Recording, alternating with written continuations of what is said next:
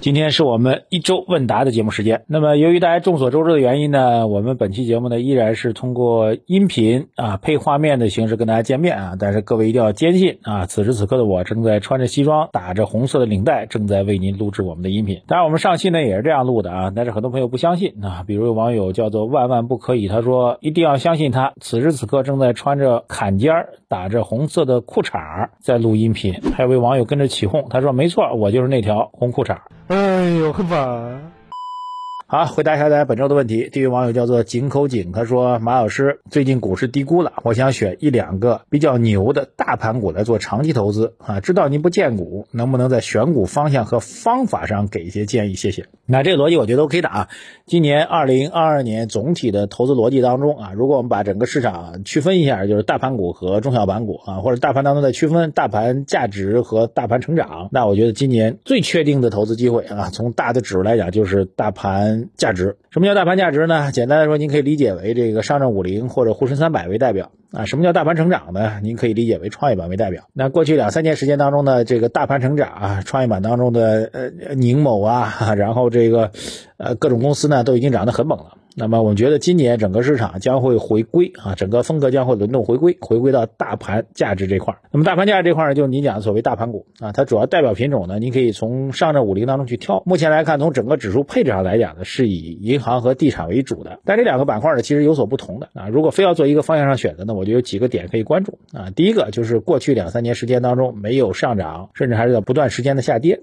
啊，这部分品种其实酝酿了一个这个价值回归的一个机会。第二点呢，就是要保证我们的安全边际。怎么去保证呢？你可以从它的基本面去衡量，比如它市净率是不是已经跌破了，就是公司价格已经跌破净资产了很多啊。另外一个，公司跌破净资产之后是不是跌到历史当中足够低了啊？有的公司啊，银行板块当中净资产已经跌到了零点六倍、零点七倍了，已经非常低的一个位置啊。第三一个，就这部品种呢，它是不是哎它的这个红利依然非常稳定啊？如果是的话，还能够有稳定的回红利回报啊，那就算把它当成一个债券来买，现在这个位置来买的，它的股息率已经相当高了。如果这三个条件相对比较具备的话啊，那么就考虑回到股息率。可以保证你的基本的投资的这个价值回报，然后市净率呢又保证了一定的安全边际啊。在这种情况下，如果再有一个价值回归带来一定的价格弹性的话，那何乐而不为呢？其实逻辑还是很清楚的啊。当然，我这里特别提醒一下，大家有时间可以去研究一下啊。有一个这个叫做 MSCI 的 A 五零指数啊，这个指数我最近也在研究啊。我认为它极有可能将来会成为一个替代上证五零或者替代沪深三百更好的一个关于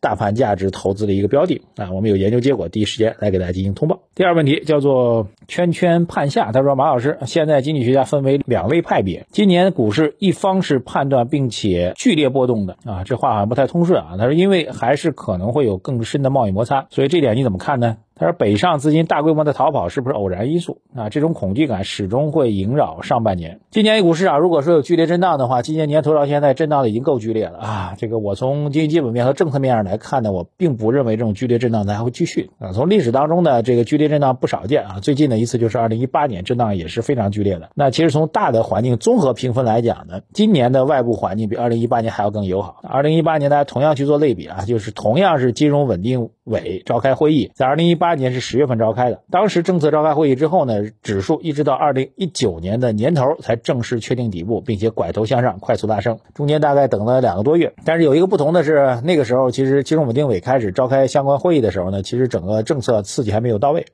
那今年不同的是，上周啊，大家都看到了，金融稳定委召开了相关的重要会议啊，表达了关注资本市场、关注经济的这个决心啊。但另一方面，其实比一八年更好的是，今年的刺激政策早已经起步了啊，从去年年底就已经开始起步了。所以从这样来讲，我我并不认为今年的啊整个市场的波动、跌宕、震荡会比二零一八年还要更惨烈啊。今年年头的这个剧烈的震荡，其实已经是远超预期了。所以从这样来讲，我并不认为今年会出现剧烈的震荡了，或者说震荡已经基本上告一段落。那至于北上资金呢，简单来讲呢，北上资金也不是。一盘棋，他们也分为两类啊，就像您说的，分为两派。一派呢是交易类资金啊，他们会根据市场的波动情况呀，根据外部的不确定性啊，选择一个进出的一个方式。另外一类我们称之为配置型资金啊，这部分资金呢会长期的在 A 股市场或者在中国的核心资产当中进行配置，而且不会因为外部的甚至于什么贸易摩擦之类的来进行变换。那他们对于整个中国市场的资产的持有比例会不断的提升，这部分才是主流。好，下一位网友叫做西恩星辰，他说：“马老师，我一直在看您的视频，想问问最近京东要收购德邦物流这件事，可以讲讲吗？也是股票比较热点的新闻。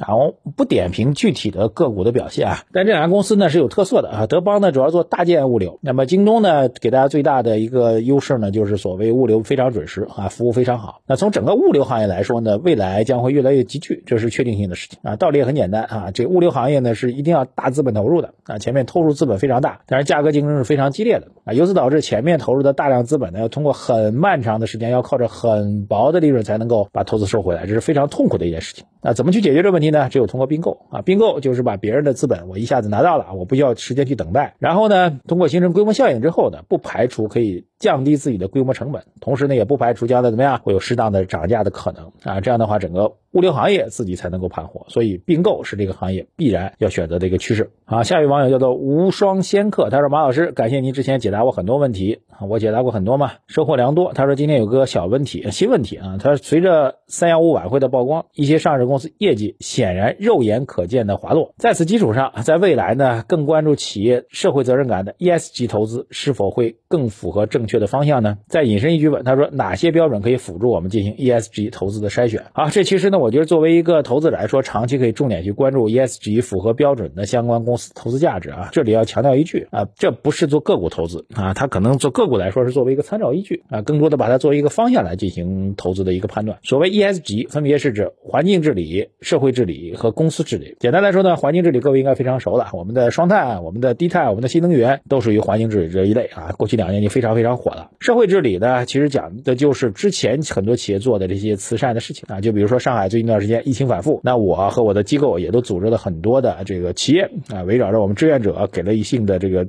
社会福利的支持，那这部分呢就属于什么呀？社会治理的一个部分啊，这一点也是非常重要的。公司治理呢，更多的是强调公司信息要公开透明，要对投资者足够的坦诚，要保护投资者利益。那 ESG 放在一块，如果有企业符合 ESG 目标的话，它最大的一个区别就是跟不符合 ESG 标准的企业最大的区别什么呢？就它注重可持续发展。换句话说，这家企业呢是希望自己的成长是和社会成长的啊，希望自己的利益是和社会利益能够保持一致的，希望自己能够打造成百年老店的。事实上，企业的价值也确实如此。一家做得大的企业，它会雇佣很多员工来解决社会的就业问题；一家做得大的企业呢，它会去交纳很多的税收来支持整个经济社会的发展；一家做得大的企业呢，它一定是提供的这个社会当中需要的产品或服务，一定是满足的社会的需求啊。所以，企业本身只要能够做大，一定是符合社会价值的。那从长期来讲呢，企业做得更大，社会价值更大，那它的投资意义也就会更大。所以，ESG 投资的评价标准呢，某种上来讲呢，实际上是和我们选择好企业的评价标准，特别是长期的好企业的评价标准是非常非常一致的。这点我强烈建议大家可以有时间可以做重点的一个学习和观察。那对于这方面的投资呢，目前有些基金在做啊，但是从我观察角来讲呢，目前这部分基金投资的业绩，它的溢价或者弹性还不太明显啊。但是呢，我们可以作为一个长期投资标的啊，作为一个方向和进行去研究。我自己呢也会不断去关注啊。最后一位网友克劳德轩他说：“马博士老粉儿又来找您来唠嗑了。”他说：“请问一下，按照股债平衡的配置逻辑，当仓位出现偏移的时候，是定期在平衡，还是超出确值在平衡，亦或者两种平衡一起进行？期待您的问答。正常情况下，股债配置的逻辑呢是一年定期在平衡啊，这时间呢你可以随便选啊，选择十二月三十一号也好，选择一月三十一号也也行。那么您只要定好这时间啊就 OK 了，到时间就定期做一个再平衡，来解决它的目的什么呢？是被动的去解决我们这个追涨杀跌的问题。我不考虑市场是高是低啊，我只要到那个位置，我就必须要去操作。当然呢，有可能会损失一定的福利啊，但是这样的话就解决了人的主动干预所导致的一个偏差的问题啊，这叫做怎么样？就您说的定期再平衡。但如果市场在短期出现剧烈波动，而且呢，这种剧烈波动呢明显是不理智的情况下啊，注意这种时候主要是指下跌的时候，就比如今年以来的啊，从去年开始的今年以来的下跌，那明显属于市场处于严重不理性的状况。那这种偏差呢，我个人认为在股的这部分，如果偏差达到百分之二十啊，就是比如说你五五均配，那么五这块呢已经降低了一个点啊，就降到了呃十个点，准确说是十个点，从百分之五十降到了百分之四十。在短期当中，比如说两个月时间当中，从百分之五十降到百分之四十，你从五比五变成了六比四，在这种情况下，基于基本面的判断，我觉得可以做一次这个再平衡，这也是可以考虑的。就是我们以大多数情况下，绝大多数情况下以被动的定期再平衡为主啊，但是在一定定的明显的超跌或者市场出现异常情况下，进行一个主动的再平衡也是可以考虑的啊。但是跌幅一定要足够大，至少要下跌了百分之二十以上才进行考虑啊。注意这个主动的再平衡呢，主要是在下跌期间进行平衡啊。如果上涨过程当中呢，不建议进行平衡，因为它极有可能是一波大牛市。如果处于一个大牛市当中，您过早进行平衡的话，实际上就是损失了这个主动调整的话，实际上就是损失了牛市上涨的福利啊。在这种情况下，还是建议您以这个定期再平衡为主。换句话说，简单做一个比例啊，如果我们要做再平衡，那么百分之九十以上都是是做定期再平衡。极少情况下，就是在极特殊情况下出现了异常大跌的时候，我们再去做一次这个基于市值短期波动的主动再平衡。这个比例是非常少的，可能是百分之九十是定期的被动再平衡，只有百分之十是属于主动再平衡，供您做个参考。好，还有网友讲正经的，他叫做飞鸿弟弟樱花，他说